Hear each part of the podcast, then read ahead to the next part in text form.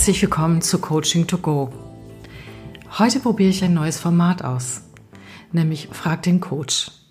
Der Hintergrund ist, dass eine Führungskraft, eine Dame, die ich sehr schätze, mir einiges an Fragen geschickt hat, die sie gerne mal im Podcast beantwortet hören würde. Und ich bin sicher, dass diese Fragen auch für Sie interessant sind. Es ist ein Potpourri an unterschiedlichsten Fragen und sie betreffen hauptsächlich Führung, aber insgesamt auch, wie wir als Menschen mit der Digitalisierung, mit all dem, was dort auf uns einströmt, auch gut klarkommen können. Und ich habe beschlossen, ganz als Coach, denn zu all dem, was sie an Fragen geschickt hat, gibt es Bücher, gibt es Untersuchungen. Ich könnte jetzt auch ganz viele Buchtipps geben, könnte Blogbeiträge darüber schreiben und all das.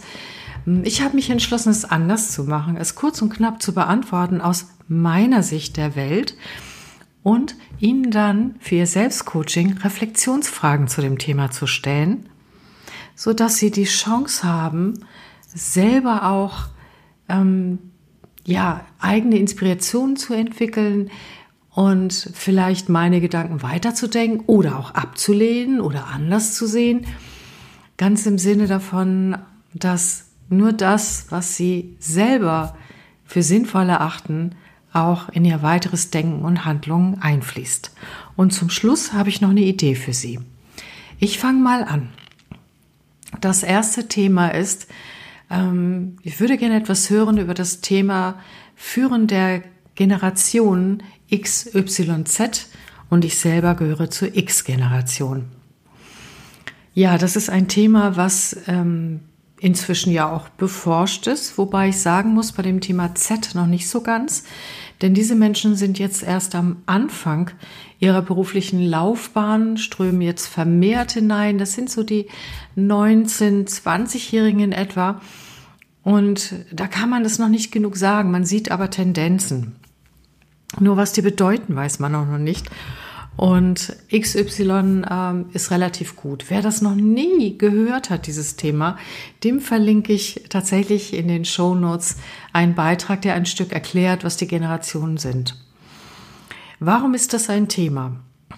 Wir haben ganz lange beim Thema Führung ähm, im Prinzip ein gleiches Mindset gehabt.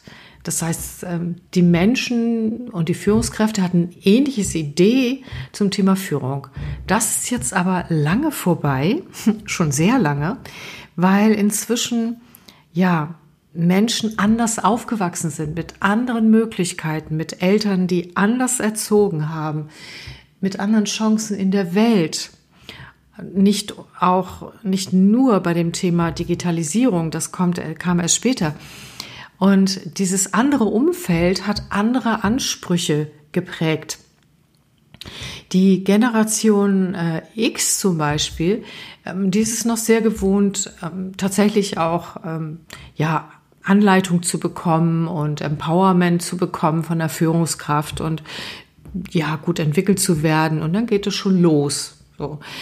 Die Generation Y verlangt schon etwas anderes von der Führungskraft, nämlich sie wollen Purpose, ist das neue Wort. Sie wollen Sinn und sie sind auch nicht mehr so sehr bereit, ähm, eine fehlende Work-Life-Balance zu akzeptieren, sondern sie wollen auch leben und nicht nur arbeiten. Und sie sind es auch schon gewohnt, dass sie das auch tun können. Das gilt nicht in allen Bereichen Deutschlands, Deutschlands weil je nach Branche und je nach Standort kann das auch einschränkend sein. Aber insgesamt sind diese Menschen äh, weitaus gebildeter, also nicht alle, aber äh, mit einem höheren Bildungsgrad ausgestattet und mit einem anderen Selbstverständnis, was sie in der Welt erreichen können und sind deshalb auch wechselbereiter. So. Und sie sind auch äh, nicht mehr ähm, autoritär erzogen worden oder anti-autoritär, sondern ähm, ihre Eltern haben auch schon vermittelt, dass es um Sinn geht und dass sie auch äh, Spaß äh, kommen soll und so weiter und so fort. Andere Ansprüche. Und die Generation Z ähm, hat im Prinzip, naja, nicht von allen Eltern. Sie sehen schon, hier wird sehr pauschal. Da gehe ich nämlich gleich nochmal drauf ein. Das mag ich nämlich nicht. Aber sie haben schon auch Helikoptereltern ganz häufig gehabt. Und sie haben gesehen, dass ihre Eltern zu viel arbeiten, dass sie zu viel Gewicht auf Leistung legen und äh, sie fangen an, sich dagegen aufzulehnen und wollen sich in Ruhe entwickeln. Und manche wollen auch das Nest nicht verlassen, weil interessanterweise ist die Generation Z auch sehr sicherheitsbedürftig. Dass wenn sie Eltern sind, kann es ihnen auch passieren, dass sie nicht so gerne das Nest verlassen wollen und dass da so eine Anspruchshaltung ist. Ich habe es hier doch fein, warum soll ich weg? Diese Anspruchshaltung tragen sie manchmal auch in die Unternehmen hinein, ob sie nun Trainees sind oder was auch immer. Und wenn sie dann eine Führungskraft hat, die zum Beispiel wie ich ein Babyboomer ist, wo Leistungsorientierung, wo der Ältere hat Recht und diese ganzen Ansprüche dahinter stehen, dann wird schwierig. So. Das jetzt mal ganz grundsätzlich zu den Generationen, ohne es zu vertiefen. Denn interessanterweise sagen die Forschung auch sehr unterschiedliche Dinge. Man hat eine ganze Zeit lang Y unterstellt, dass die wenig sicherheitsbedürftig sind. Inzwischen hat man herausgefunden, stimmt gar nicht. Das ist ungefähr 50-50. Und deshalb möchte ich weg von diesen groben Eingrotierungen, sondern sie eher inspirieren, wenn sie mit unterschiedlichen Generationen und Ansprüchen an Führung oder auch Ansprüchen, die sie als Führungskraft an ihre Mitarbeiter haben, da lieber mal ein wenig tief zu tauchen. Das erste ist, sie dürfen sich gerne klar machen, womit sind die aufgewachsen? Was hat die wohl geprägt? Und das können Sie bei jeder Generation nachvollziehen. Sie brauchen sich ja nur im Umfeld umschauen. Und dann sich deutlich zu machen, dass es eine unterschiedliche Erwartungshaltung gibt, ob nun X, Y oder Z oder Babyboomer, was Arbeit im Leben bedeutet, was Führung bedeutet, was die Menschen erreichen wollen. Und der Ausgangspunkt ist tatsächlich, da nicht einfach mit den eigenen Erwartungen reinzugehen und dann völlig erschüttert zu sein oder genervt zu sein davon, dass es nicht übereinstimmt, sondern es gibt ein ganz einfaches Tool. Und das ist das Erwartungsklärungsgespräch. Und das ist etwas, was sicherlich auch häufiger erfolgen darf, als es in vergangenen Zeiten war. Und das bedeutet im Gespräch, entweder im Teamgespräch oder im Einzelgespräch, herauszufinden, was sind die Motivationsfaktoren, die Demotivationsfaktoren, die Ansprüche an Führung und im Dialog auch ihre Ansprüche an die Mitarbeiter wertschätzen mitzuteilen und zu fragen und im Dialog zu erarbeiten, wie das übereinpasst. Mit Command und Control kommen sie dann nicht weiter. Außer bei denen, egal welcher Generation, die sehr viel Angst haben. Angst, ihren Job zu verlieren und so weiter und so fort. Da ist natürlich der Mechanismus, und das ist jetzt gerade in diesen Zeiten sind es vermehrt Menschen, sagen, ich duck mich lieber, ich bleibe lieber hier, hier habe ich mein Geld, selbst wenn es Kurzarbeit ist, hier habe ich eine sichere Arbeitsstelle, ich bin noch nicht verrückt, jetzt zu wechseln. Ja, die Frage ist, ob Sie angepasste Mitarbeiter haben wollen oder nicht. Also, erstmal die Antwort. Machen Sie sich einfach bewusst, was Sie erleben. Sehen Sie das nicht als Feindbild, sondern versuchen es zu verstehen und über Dialoge einen roten Faden auch in der Individualität Ihrer Mitarbeiter erkennen zu können und auch da sich Zeit für Gespräche zu nehmen. Die können auch online stattfinden. Genau, das wäre der Tipp. Jetzt frage ich Sie mal. Ähm, welches Alter nervt Sie am meisten? Also sind es die Anfang 20-Jährigen, die Newcomer? Sind es die Mitte 30-Jährigen als Mitarbeiter? Sind es die über 40? Können Sie da ein Muster erkennen? Und was genau ist es, das Sie stört? Haben Sie das Gefühl, die hören nicht auf mich? Oder zu viel? Oder sind nicht aktiv genug, bringen sich nicht genug ein? Finden Sie einmal heraus, was Sie wirklich stört. Das ist das eine. Das zweite, schauen Sie mit den Augen des Potenzials auf diese Menschen. Was ist denn anders als bei Ihnen, was durchaus gut ist? Was frischen Wind reinbringt. Selbst wenn sie beim frischen Wind manchmal nicht hinterherkommen, kann ja sein. was sind deren Potenziale, was ist das, was positiv anders ist. Und dann schauen Sie mal mit anderen Führungskräften zusammen oder alleine, was tragen Sie in sich, um mit diesen Unterschieden konstruktiv umgehen zu können? Was ist Ihr Potenzial? Denn da baust, äh, beißt die Maus keinen Faden ab. Es geht darum, damit umzugehen. Und zwar auf eine konstruktive Art und Weise. Und das heißt mehr Zeit für die Mitarbeiter, wenn es Klärungsbedarf gibt. Und das ist leider die bittere Wahrheit. Wer sich das nicht nimmt, tja, das ist schlecht im Sinne von, dass die Dinge sich da nicht ändern. So, dann gehen wir äh, zu der nächsten Frage. Und zwar ähm, war dieses Thema, wir haben ganz schön viele neue Herausforderungen äh, im Alltag. Ich glaube, da können Sie alle zustimmen, oder? Ein Alltag, der zunehmend und aktuell gepusht digitalisiert wird, wo auch analoge Prozesse schlagartig wegfallen, nicht aber alle Mitarbeiter schlagartig digital denken und arbeiten. Ich denke, durch das Homeoffice, solange wir glaubten, dass es nur eine Zeit war, ähm, ist mit Sicherheit, wenn ich Gesamtdeutschland nehme oder die Welt, das Thema äh, Kompetenz im Digitalen extrem gewachsen. Wie wurde gelernt unter Stress? Unter ähm, das muss jetzt hier klappen. So, es waren also Lernprozesse, die manchmal freudig aufgenommen wurden, manchmal nicht, aber sie waren immer mit einem komme ich noch hinterher verbunden. Und das ist nicht lernförderlich. Und eine aktuelle Pushung von Digitalisierung mag im Moment auch Sinn ergeben. Das kann man auch nicht, also das mag so oder so sein. Was aber keinen Sinn ergibt, ist es in operativer Hektik zu machen, nach dem Motto, es muss jetzt alles digital sein und zwar sofort. Mein Tipp für Sie ist, welche analogen Prozesse oder eine Priorisierung zu machen, welche Prozesse sind digital sogar fein, endlich mal ähm, welche Kernprozesse müssen wir vielleicht auch digitalisieren und welche analogen Prozesse dürfen vielleicht auch noch ein Weilchen bleiben. So. Immer nach dem Gesetz von Dringlichkeit und Wichtigkeit. Das kennen wir ja auch alle. Und mal ganz unter uns, selbstverständlich werden nicht alle Mitarbeiter schlagartig digital denken und arbeiten. Das erleben sie bestimmt tagtäglich.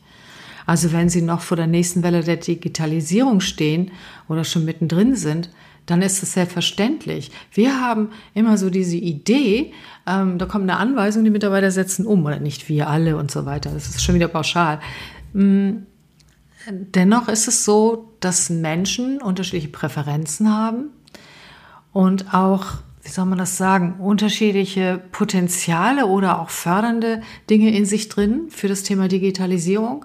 Also Neugier, Lust auf Technik und so weiter versus, oh mein Gott, ich schaffe das nicht oder ähm, ich möchte im Alten und Gewohnten bleiben oder aber auch tatsächlich äh, schon sehr lange daran bestimmte Dinge immer wieder gemacht, so dass sie sehr klare Gewohnheit sind. Und dann ist es, ehrlich gesagt, ein Change. Und nicht, weil digitalisiert wird, sondern es ist in dem Mitarbeiter selber, in der Mitarbeiterin, ein Change-Prozess hin zu, wie lerne ich denn jetzt eigentlich das Neue?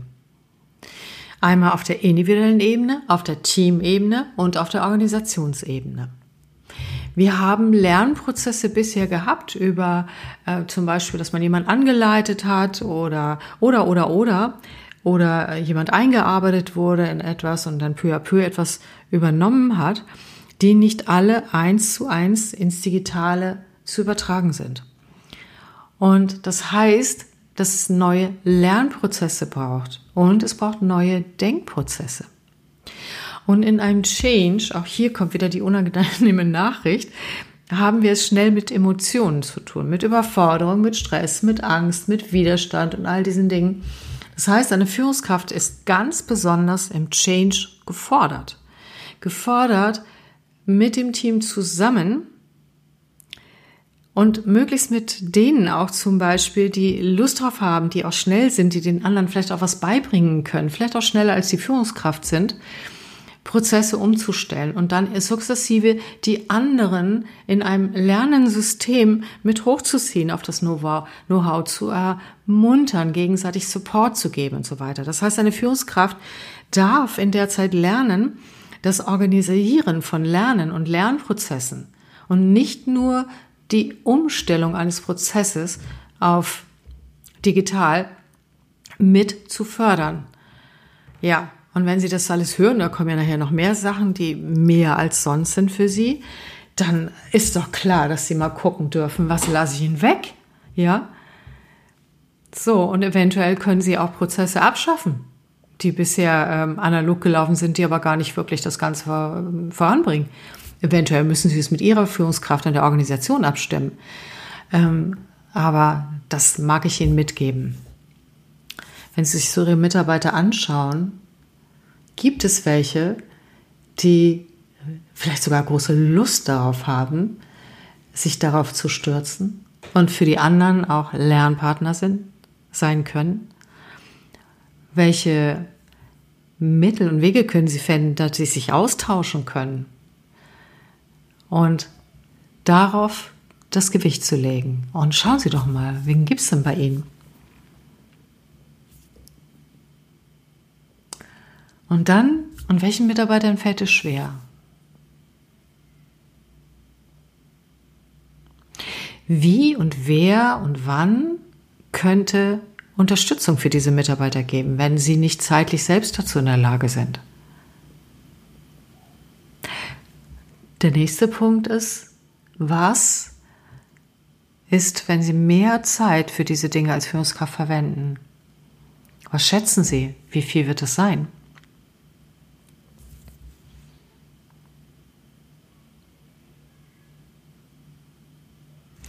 Was kommt Ihnen als Idee? Das geht nicht, funktioniert nicht, was die hier sagt. Was sind Hindernisse? Machen sich am besten eine Liste davon und gucken nochmal morgen drüber. Vielleicht entstehen schon Ideen, wie Sie die überwinden können.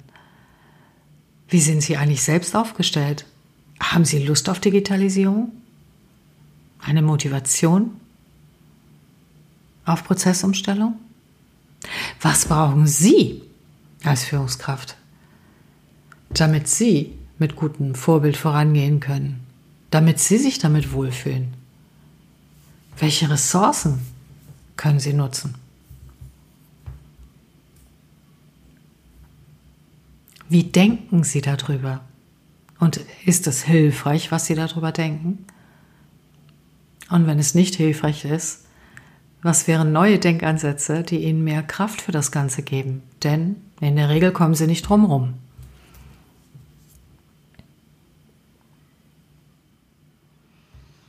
Und Ruhe bewahren. Keine operative Hektik. ich sehe das auch unter den Trainern, nicht nur unter den Führungskräften, dass also, wie soll ich das sagen, alles ganz schnell umgesetzt wird, damit wir bloß aus einer Angst heraus ähm, nicht mehr liefern zu können, aus einer Angst heraus seinen Job nicht mehr machen zu können, all das. Und ja, es geht darum, es zu ändern, damit auch langfristig Arbeitsplätze oder auch ein Trainer langfristig am Markt bleiben kann. Doch die Erfahrung zeigt, wenn Sie sich am Anfang dort Ruhe bewahren und gucken, was ist denn wirklich sinnvoll? Jetzt, was vielleicht später? Was habe ich schon? Wie kann ich das Stück für Stück aufbauen? Also eher eine agile Vorgehensweise im Sinne von nicht äh, etwas Perfektes erschaffen, sondern Stück für Stück weiter verbessern aufgrund der Erfahrung. Das wäre nochmal so ein Tipp. Ja, dann die nächste Frage ist, äh, wie erreichen wir im Homeoffice und im Flexoffice den unterschiedlichen Lerntyp? Gute Frage, weil hier geht es tatsächlich wieder ums Lernen. Manche lernen haptisch, das heißt, sie müssen etwas tun und sei es am Computer etwas, um etwas zu begreifen und die Funktionsweisen zu verstehen und auch reproduzieren zu können. Andere müssen sehen, wie das jemand mal gemacht hat. Also die lernen durch Zuschauen. Und die nächsten lernen, indem sie detaillierte Gebrauchsanweisungen haben oder aber auch mit den Ohren, indem sie hören und Fragen stellen können, wie das denn funktioniert. Und der erste Tipp ist tatsächlich, wissen denn Ihre Mitarbeiter selber, wie die lernen?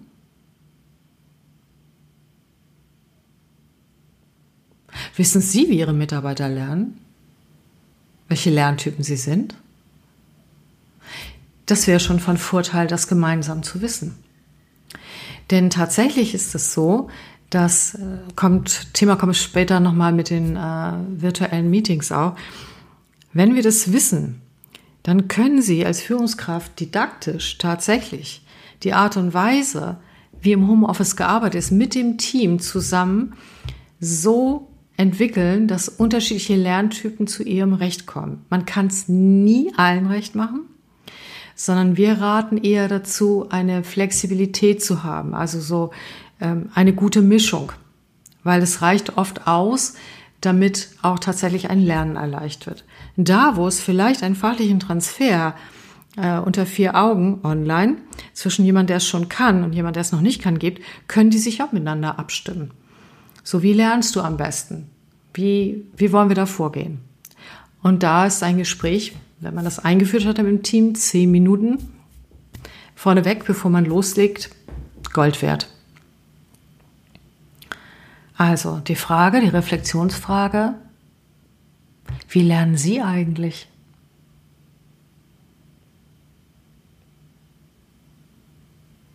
Zweite Reflexionsfrage, wie lernen Ihre Mitarbeiter? Dritte, was fällt Ihnen spontan ein, wie man verschiedene Lernstile vielleicht auch kombinieren kann?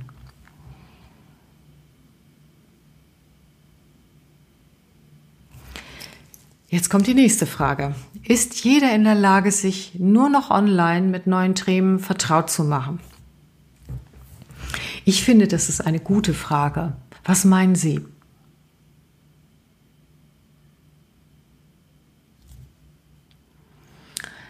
Ich verrate Ihnen jetzt etwas über die Lernforschung.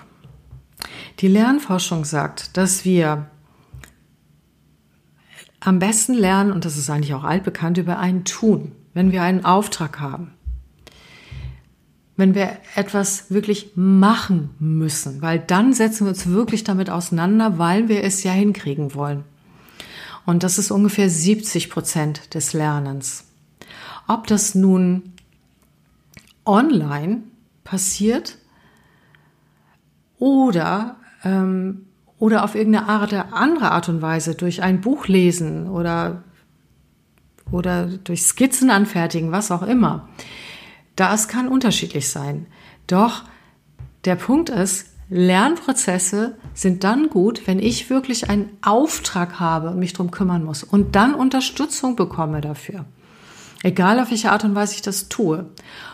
Denn 20 Prozent des Lernens kommen durch Austausch, Reflexion, Feedback, was ich erhalte. Das sind 20 Prozent des Lernens. Den brauchen wir auch. Das kann ein Kollege sein, das kann eine Führungskraft sein, das kann auch jemand von ganz woanders sein. Deshalb erlebe ich das in den Seminaren, ob nun online oder Präsenz, immer wieder, dass die Teilnehmer sagen, oh, das war jetzt wirklich das Wichtigste, dass ich mal gehört habe, was ist das Problem bei dir, was ist das Problem bei dir, dass wir gemeinsam darüber gesprochen haben, da bin ich auf ganz andere Gedanken gekommen. Und der Teil scheint mir in den Unternehmen zu kurz zu kommen. Denn es gibt eine Grundlage. Auch wenn ein Auftrag wichtig ist, ein, ein Projekt etwas, um etwas hands-on zu lernen, brauche ich einen druckfreien Raum. Ein Raum, in dem ich einfach mal erzählen kann, was ich denke und ausprobieren kann, was ich machen möchte und wo nicht gleich ein furchtbarer Zielerreichungsdruck oder auch, oh Gott, bloß keine Fehler machen, Druck dahinter steht. Das ist komplett kontraproduktiv. Es gibt einige wenige Menschen, die spornt das an, andere Menschen nicht. Das blockiert tatsächlich diese Möglichkeit, sich dort weiterzuentwickeln. Und deshalb ist nicht jeder in der Lage, sich online mit Themen vertraut zu machen. Jetzt fragen Sie sich vielleicht, wo die 10% sind. Ne? Die 10% sind tatsächlich in Input von außen. Da braucht es ein Handbuch, es braucht eine Beschreibung oder ein Tutorial, ein Video, was jemand gemacht hat oder etwas, also echt Input. Aber es sind nur 10 Prozent. Meistens haben wir diese äh, Geschichte umgekehrt gemacht, 90 Prozent reingefüttert, ne, so im, im Schnellverfahren und jetzt mach mal, jetzt kannst du es. Und das funktioniert nicht. Haben Sie vielleicht auch schon gemerkt. Genau.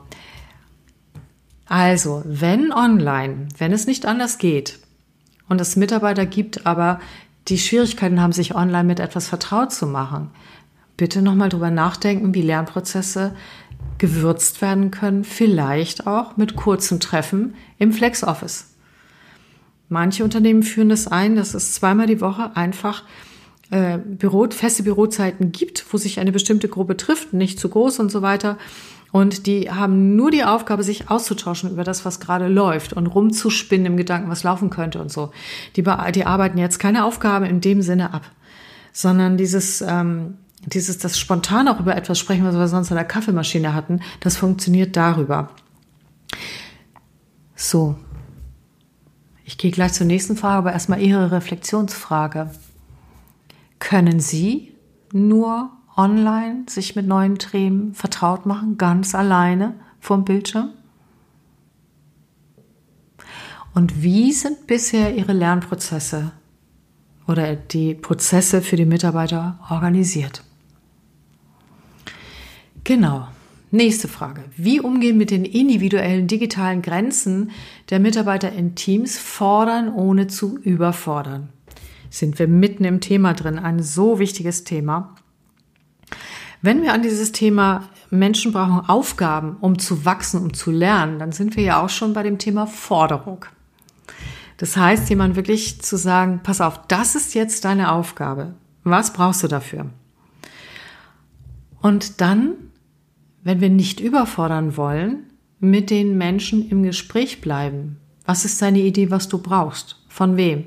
Was kannst du selber dazu beitragen? Und regelmäßige Feedback-Schleifen zu fordern. So. Und es kann ja auch, es kann ja auch sein, dass die Gründe dafür, dass eine Überforderung vorliegt, gar nicht im Job äh, zu suchen sind, sondern wenn ich da an alleinerziehende Eltern denke, Mütter wie Väter oder ähm, Menschen, die gleichzeitig noch kranke Menschen pflegen, wie die Eltern oder die gerade starke Belastungen haben, dann können tatsächlich aus den persönlichen Bereichen auch so viel Anforderungen, zeitlich wie emotional, auf die Mitarbeiter eintrudeln, dass diese Kapazität dafür, Neues umzusetzen, digital umzusetzen, auch gerade geschrumpft ist, weil unsere Kreativität und unsere Umsetzungsmöglichkeit und auch die Entscheidungsmöglichkeit, da hat jeder von uns auch so einen bestimmten Grad an Speicher und wenn der leer ist, ist der auch leer. leer. Ich weiß das selber, dann fühle ich mich wie ein Toastbrot, also da kommt nichts mehr Tolles bei mir raus. Und nicht, weil ich grundsätzlich überfordert bin, sondern weil diese geistige, emotionale Kapazität für den Tag schlichtweg verbraucht ist. Und da ist auch wieder das Gleiche mit den Mitarbeitern darüber sprechen, dranbleiben, Unterstützung geben, ermutigen, nach Ressourcen fragen, was kann der Mitarbeiter, die Mitarbeiterin dafür tun. Und wieder sind wir bei dem Thema Lernbegleitung als Führungskraft Lernbegleitung zu leisten. Ich weiß, jetzt bringen Sie alle Stöhnen zusammen und sagen, mein Gott, was denn noch? Ja, genau. Wenn das nicht so geht, dann holen Sie sich Hilfe von außen. Holen Sie sich Lernbegleiter, die die Menschen unterstützen. Holen Sie sich Know-how von außen. Menschen, die das professionell machen. Die genau das so aufbauen, dass da so eine Unterstützung ist. Das ist mein Tipp. Dann die nächste Frage, auch wunderbar. Haben wir mit dem erfolgreichen Durchlauf eines Online-Programms auch wirklich den Wissensstand der Mitarbeiter aufgefüllt? Klare Antwort, nein. Zehn Prozent der Mitarbeiter werden den Wissensstand dann haben. Andere noch nicht. Eben weil man nicht einfach mit einem Online-Programm, in dem es Input gibt, zumindest denke ich, dass es dort so gemeint ist, äh, schon schlau gemacht ist. Ist nicht so. sondern man lernt durchs Tun. Man lernt vielleicht auch durch ein Quiz, was drin vorkommt. Aber wir wissen alle von der Fahrschule, nicht? In Theorie sind wir vielleicht mit einer Eins durchgekommen, null Fehler, weil wir gepaukt haben. Aber als wir dann am Steuer saßen und gewohnte Situationen kamen und so weiter, also das tatsächliche Tun und das Stoppschild mal nicht übersehen und so weiter, war das eine andere Nummer. Nein, auch das sagen die neuesten Forschungen, ein Online-Programm allein reicht nicht aus. Es muss gekoppelt sein mit Feedback, mit Austausch, mit Projekten, mit Arbeit an etwas. Ähm, und dann funktioniert online auch total super. Aber ein reines Wissens-Online-Vermittlungsprogramm reicht nicht. Neben dem, dass es für viele nicht motivierend ist. Die ziehen das durch, weil sie müssen, aber es bleibt nicht so viel hängen. Es bleibt dann noch nicht mal zehn Prozent hängen. Und deshalb ist es wichtig, auch hier lerndidaktisch ranzugehen. Und und das ist jetzt vielleicht wirklich etwas, ähm, wofür Sie als Führungskraft tatsächlich weder ausgebildet sind noch Zeit haben. Holen Sie sich da Unterstützung. Achten Sie darauf, wenn Sie Online-Programme nehmen, dass Sie diesen guten Wechsel haben zwischen sozialem Lernen, also im Miteinander, Feedback bekommen, Kontakt haben, äh, Lerngruppen, äh, Buddies, Unterstützung, Projektarbeit und so weiter und so fort. Lassen Sie sich das didaktisch gut aufbereiten. Und fragen Sie doch einfach mal Ihre Mitarbeiter. Was würdest du sagen? Wie viel Prozent davon kannst du jetzt tatsächlich, hast du jetzt an Wissen, damit du es tatsächlich jeden Tag umsetzen kannst? Denn manchmal müssen wir ja auch wirklich Wissen aneignen. Und die Frage ist, was glauben Sie eigentlich mit einem Online-Programm? Was ist Ihre Erfahrung?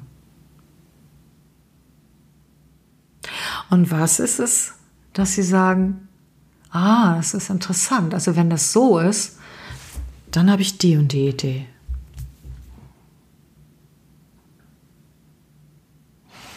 Nächste Frage.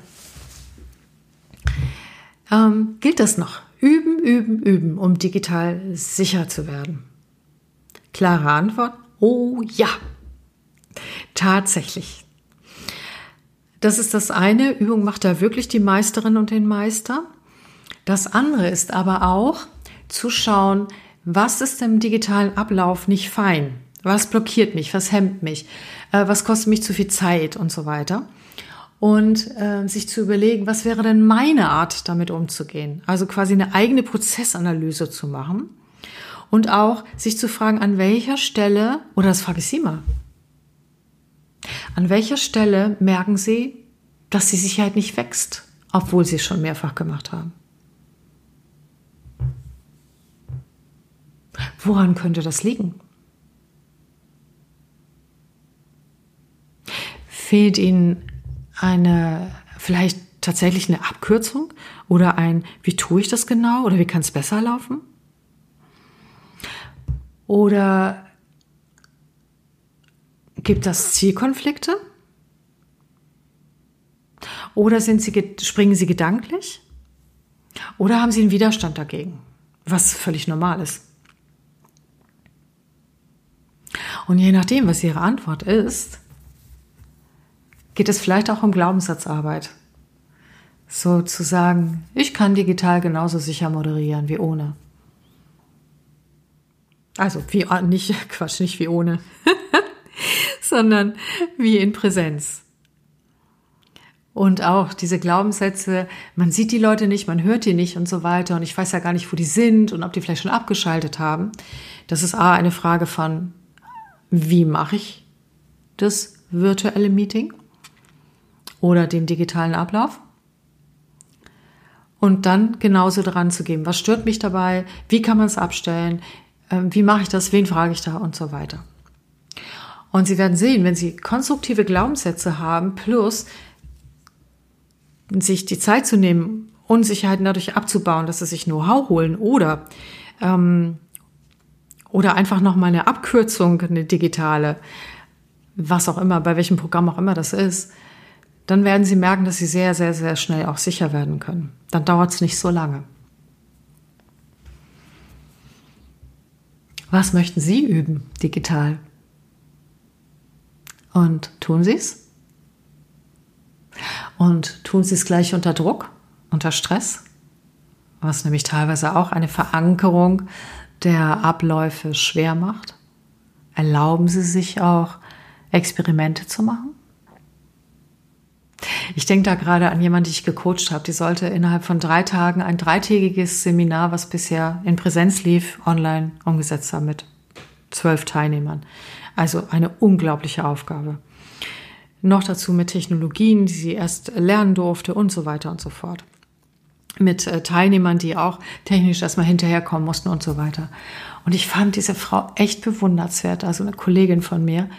Ähm, wir haben halt gemeinsam ein Stück daran gearbeitet und dann hat sie weitergemacht und sie hat dann einfach beschlossen ist, der Gruppe auch zu, ganz transparent zu machen, sie einzuladen, daran mitzuwirken, dass es gut wird, gefragt, wer Kompetenzen hat in dem und dem und dem Bereich. Das heißt, sie hat das richtig gut organisiert, dass alle auch tatsächlich eingebunden waren und sich gegenseitig mit ihr zusammen unterstützt haben. Und ich habe gerade eine WhatsApp gekriegt. Es ist nach drei Tagen, es war wundervoll. Sie hat mega Feedback gekriegt. Alle haben ganz viel mitgenommen. Vielleicht darf man auch mal nicht sicher sein. Und das zum Thema machen und dann sich auf seine Mitarbeiter verlassen und es gemeinsam schaffen. Nächste Frage. Wie erreiche ich in Videokonferenzen dieselbe Effizienz und den kreativen Spirit wie im analogen Austausch? Ja, das ist ein Thema für sich. Ich habe ja auch schon ein bisschen was dazu gemacht. Und ich sage jetzt erstmal die wichtigsten Dinge. Das erste ist, keine zu große Gruppe, weil wenn die Gruppe zu groß wird und sich nicht mehr alle sehen können, dann leidet die Aufmerksamkeit darunter. Zweitens, einen witzigen Einstieg machen und nicht zu viel Monologe. Und ich habe gerade, ähm, da nehme ich diese Woche auch noch einen Podcast auf äh, mit dem Thema Impro-Theater ähm, von Wiebke Wimmer. Das kommt noch diese Woche raus. Eine ganz wunderbare kleine Übung, wie Spaß in die Gruppe reinkommt. Denn um einen kreativen Spirit und Energie genug für Effizienz zu haben, äh, ist es auch wichtig, mehr Spaß auch online einzubringen. Und das Impro-Theater ist eine ganz hervorragende Geschichte dazu. Trainiert auch gut das Gehirn, macht frisch. Dann natürlich nicht zu viel auf der Agenda.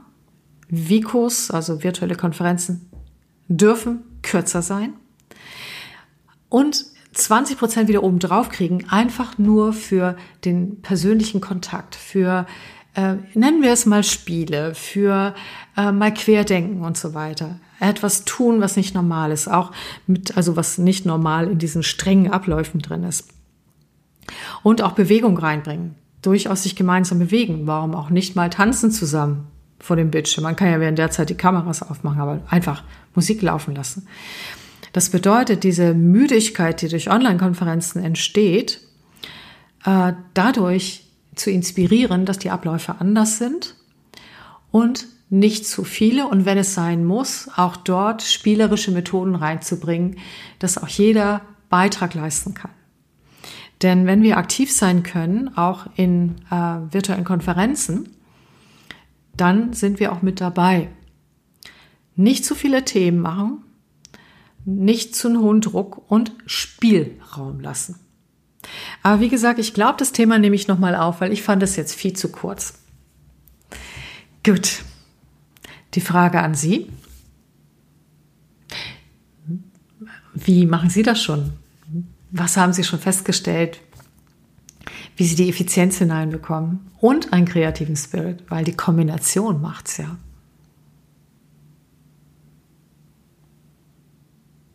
Nur Effizienz kriegen sie sehr leicht rein. Aber das führt auch zur Ermüdung. Weil wenn wir uns nur auf die Themen fokussieren, die ganz schnell abarbeiten, damit es kurz und knackig ist, dann fehlt etwas. Und das merkt man nach einer Zeit. So, letzter Punkt. Früher haben die Jungen von den Alten gelernt. Jetzt im Zeitalter der Digitalisierung müssen in Anführungsstrichen die Alten von den Jungen lernen. Das berührt so viele Bereiche des Zwischenmenschlichen, Zwischenmenschlichen, da wird Führung neu gefordert. Oh yes. Also diese Aussage kann ich nur doppelt und dreifach unterschreiben. Und ich möchte Ihnen dazu etwas geben. Eine eigene Erfahrung, die ich vor, keine Ahnung, einer Woche gemacht habe. Da ging es auch darum, es gibt das sogenannte umgekehrte Mentoring. Das machen bereits einige Unternehmen schon strukturiert. Dass Menschen, die digital affin sind, äh, Digital Natives und so weiter, dass die Mentoren sind von Mitarbeitern, denen das schwerfällt.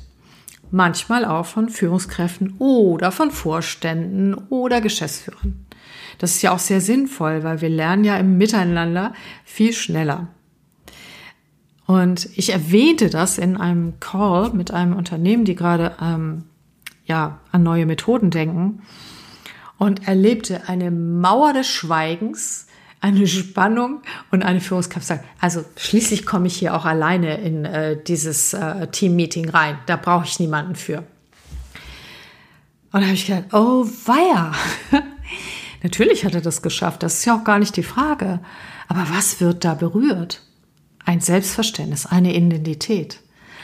Und bei so einer Aussage, die ich echt gut nachfühlen kann und verstehen kann, geht es ja wohl darum, ich bin nur wer als Führungskraft, wenn ich alles besser weiß als meine Mitarbeiter oder die Jüngeren.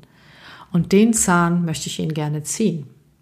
Wir werden heute nur durch das Zusammenwerfen der Kompetenz da, wo sie gerade ist, manchmal auch über Hierarchie hinweg, wirklich erfolgreich sein.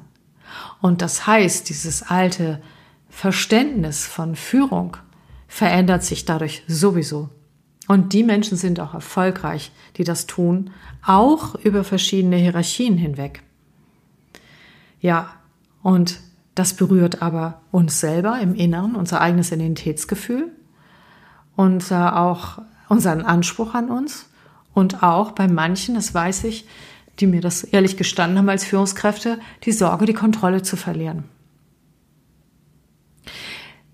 Wie ist es mit Ihnen?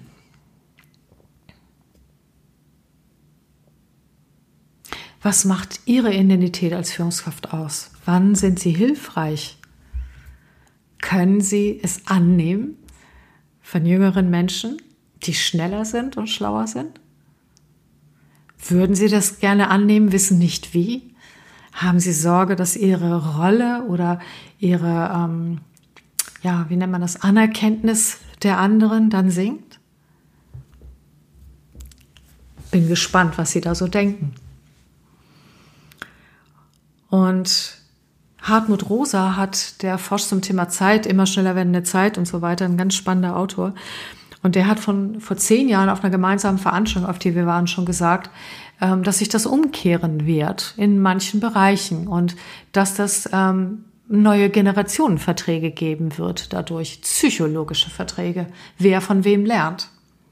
Denn es ist schon längst nicht mehr so, dass die Menschen, die länger dabei sind bei der Arbeit, auch das meiste Know-how haben. Wir haben einen extrem schnellen Verfall von Wissen. Deshalb braucht es auch neue Lernformen. Dazu komme ich noch mal ein andermal. Und ich möchte noch mal an die systemischen Gesetze erinnern. Systemisches Gesetz sagt, anerkenne das, was Fakt ist und geh damit um. Das ist das höchste systemische Gesetz. Immer, wenn ich versuche, mir die Welt anders zu denken, als sie eigentlich ist und es nicht anerkenne, was gerade läuft oder auch nicht aussprache, nicht wahrhaben will und all das, dann geraten wir in Dissonanzen und zwar wirklich auch nicht nur, also im ganzen System. Wenn nicht sein darf, was ist? Zum Beispiel, dass jemand schneller oder kompetenter ist, auch wenn er jünger ist. Das ist das oberste systemische Gesetz. Das zweite systemische Gesetz ist Vorrang der Älteren, der früher dazugekommenen, vor den Jüngeren. Und das, also der Respekt dafür, dass die das aufgebaut haben, dass sie länger mit dabei sind und dass sie in so die Altvorderen sind sozusagen, wobei sie noch nicht mal alt sein müssen. Das kann man schon mit 35 sein in manchen Unternehmen, kann man schon zu denen gehören. Und ähm, das dritte systemische Gesetz ist Vorrang vor der höheren Kompetenz. Und jetzt ist die Frage, was gilt denn hier? Naja, anerkennen, was ist. Und damit in dem Fall Vorrang vor der höheren Kompetenz. Die zu ignorieren, sie nicht einzubeziehen, ähm, ich sag mal nur, weil es, nur weil ich mich dann mit meinem ähm, mit meiner Identität, mit einem, mit einem, wer bin ich denn noch auseinandersetzen muss, das kann es ja wohl nicht sein. Frage an Sie. Was machen Sie darin schon gut? Wie gut haben Sie sich schon darauf eingestellt?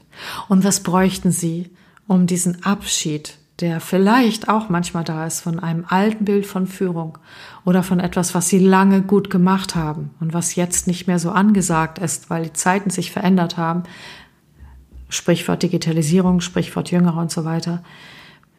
Was kann Ihnen helfen, damit Sie diesen Change wirklich gut überstehen?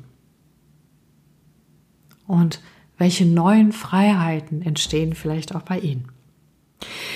So, das waren viele Fragen und Antworten.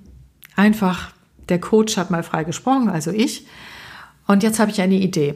Also statt jetzt mega viele Links zu setzen, ähm, werde ich eine Führungskräfte-Austauschgruppe bilden.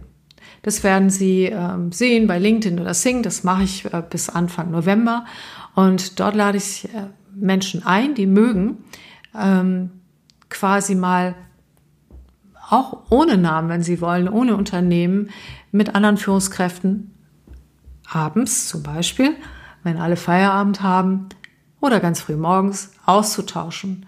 Weil ich glaube, dass wenn ein Zirkel von Führungskräften zusammenkommt ich moderiere den gerne als Coach, ähm, dann entstehen Lösungen. So erlebe ich das zumindest in den Präsenzseminaren.